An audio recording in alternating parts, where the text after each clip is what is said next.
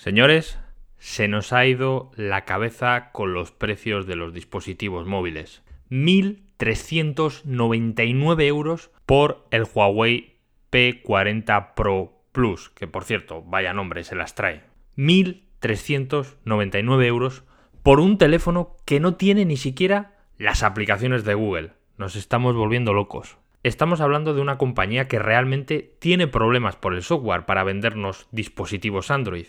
A pesar de ello, deciden aumentar el precio del dispositivo con respecto al gama alta que sacaron el año pasado.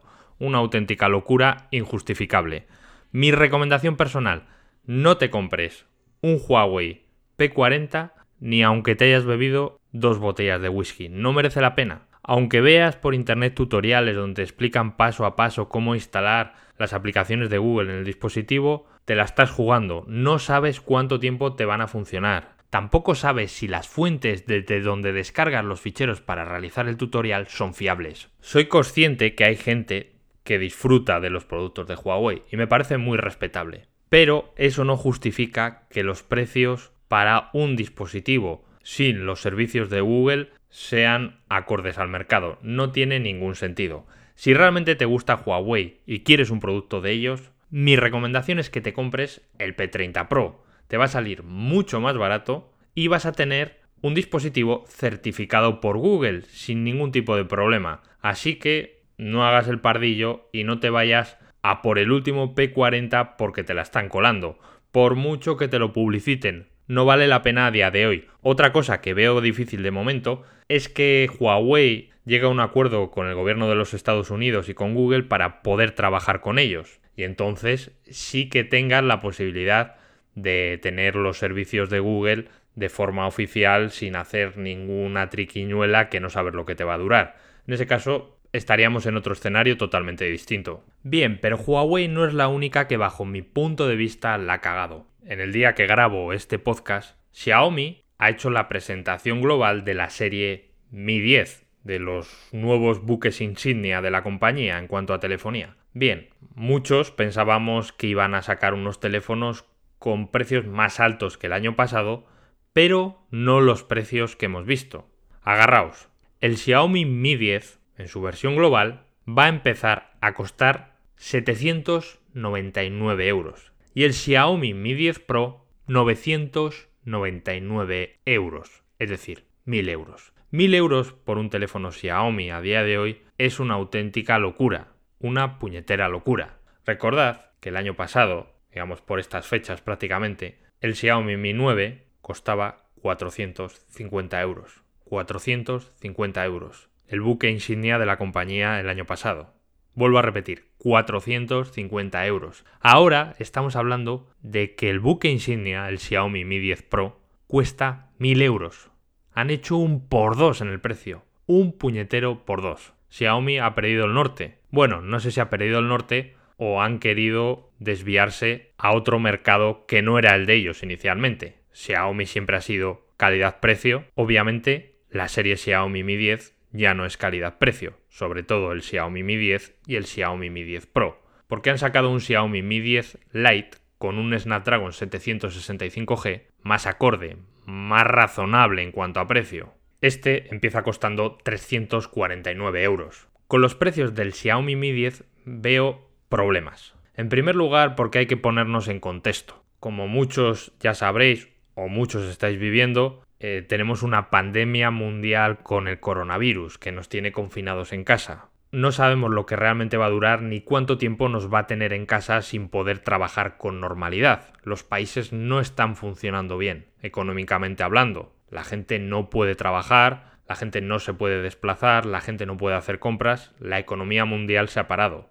Esto va a traer consecuencias importantes. Seguramente tengamos una importante crisis económica va a haber muchos parados, la economía se va a desacelerar, es decir, los ciudadanos de a pie vamos a tener menos dinero en el bolsillo. Por lo tanto, que las compañías de teléfono como Xiaomi opten por una estrategia de subir el precio en este momento me parece una cagada. Creo sinceramente que las compañías que realmente pueden florecer son aquellas que mantengan unos precios muy acotados, es decir, con un margen de beneficio muy pequeño, aquel famoso por ejemplo 5% que siempre se decía que Xiaomi tenía en sus dispositivos. Lo bueno de Xiaomi, entre comillas, es que no ha abandonado por completo la calidad-precio. Tiene la marca Redmi, que entiendo que va a mantener precios mucho más bajos. El Redmi K30 Pro, que ya hemos oído hablar de él, que tendrá el 865, seguramente va a ser mucho más barato que el Xiaomi Mi 10 cuando se venda de forma global. Lo que me ha parecido muy curioso es que Xiaomi ha decidido deliberadamente intentar colarse como en la gama premium de los teléfonos,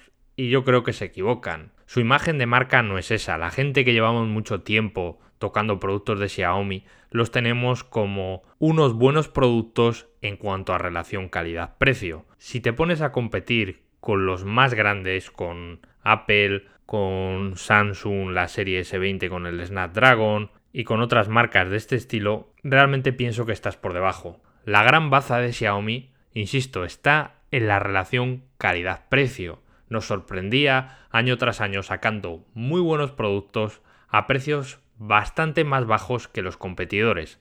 Ahora, ¿qué sentido tiene recomendar un Xiaomi Mi 10 Pro por 1000 euros? Habrá gente que incluso piense, joder Alejandro, es que tenemos, por ejemplo, el iPhone 11 por entre 700 y 800 euros dependiendo de la oferta. Incluso poniéndonos en el extremo mayor, tenemos el iPhone 11 Pro Max por 1200 y pico euros.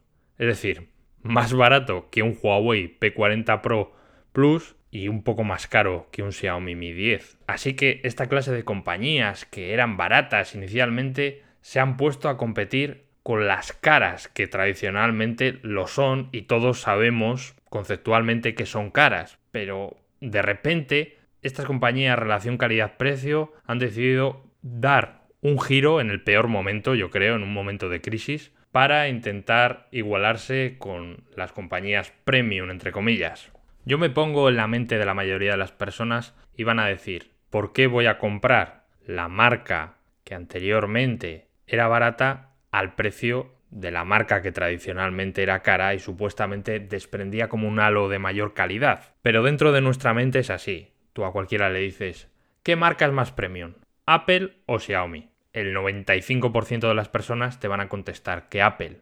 No quiere decir con eso que Xiaomi sea una mala marca. No, no me estoy refiriendo a eso, sino me refiero a que todos tenemos interiorizado que Apple es más premium. Por lo tanto, no tiene ningún sentido que trates de competir con Apple en cuanto a precios, al mismo nivel de precios. Ahí te tiene ganada la batalla, porque ante igualdad de precios la gente va a decir, me voy a comprar un iPhone que para mí conceptualmente es más premium. He puesto el ejemplo de Apple, pero también podría poner el ejemplo de Samsung. Entre Xiaomi y Samsung creo que ocurre lo mismo. Pienso que la mayoría de las personas tienen la idea preconcebida de que Samsung ofrece mayor calidad que Xiaomi.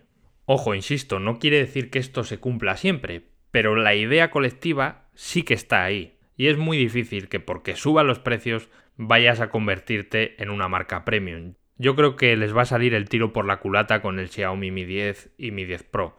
De hecho, me aventuro a decir que en poco tiempo vamos a ver una bajada importante de precio en estos dispositivos. De hecho, mi idea inicial era comprar el Xiaomi Mi 10 Pro nada más saliese a la venta aquí en España para traerlo al canal. Pero sinceramente me lo estoy replanteando mucho porque es un teléfono que a día de hoy no os voy a recomendar. No voy a recomendar a nadie que se compre un Xiaomi Mi 10 Pro por 1000 euros. No quiere decir que el teléfono sea malo, no estoy diciendo eso, no lo he probado, no lo sé. Probablemente sea un muy buen teléfono, pero claro, 1000 euros se me hace prácticamente imposible que se pueda recomendar este dispositivo. No sé, me gustaría también que alguno de vosotros me escribiese por redes sociales, por Twitter o Instagram y me dijese qué opina, si opina lo mismo que yo. Y nada, a ver si de vez en cuando me animo a grabar algún podcast más y nos escuchamos en el siguiente. Un saludo a todos.